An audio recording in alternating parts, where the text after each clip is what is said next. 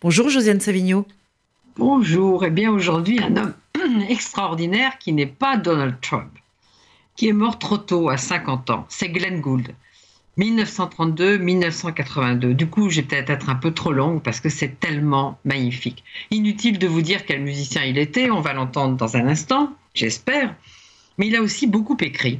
Et Bruno Mont-Saint-Jean, qui a beaucoup travaillé sur lui, notamment en faisant des films, a rassemblé, présenté et traduit ses écrits, d'abord chez Fayard, et puis il y a quelques mois dans un volume absolument passionnant de la collection bouquins. Ça s'appelle Contrepoint à la ligne et autres écrits. Je vais vous citer une phrase de Glenn, Gould qui aimait les paradoxes, vous savez, et la provocation.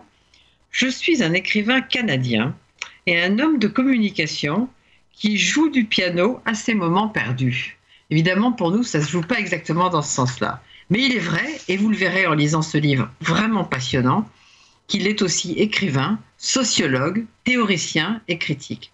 Sous le titre Non, je ne suis pas un excentrique, Bruno Mont-Saint-Jean a réalisé un montage d'entretiens qui sont absolument fascinants. Alors, comme vous le savez, j'aime bien faire entendre la voix de ceux qui écrivent. Je vais vous lire deux petits passages, un sur la musique qui est trop bref malheureusement, mais quand même, Chacun sait que les œuvres de clavier de Domenico Scarlatti ne furent pas conçues pour le piano. Et pourtant, rares sont les compositeurs qui ont écrit avec pareil flair pour le clavier, dans la catégorie du maximum d'effets pour un minimum d'effort.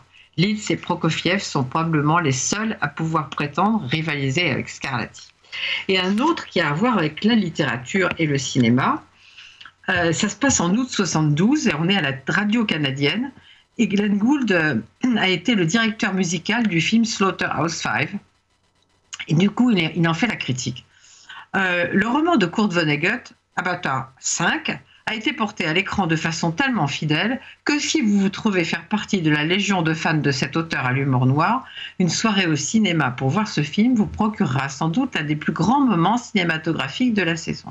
Si en revanche, comme c'est mon cas, vous éprouvez des sentiments plus ambigus à l'égard de l'ouvrage de Vonnegut, il se pourrait bien que la virtuosité même de l'adaptation constitue la pierre d'achoppement qui vous heurtera dans ce film indéniablement virtuose. Vonnegut est un dispensateur de vérités domestiques trop accessibles pour qu'on puisse les retrouver sous son toit.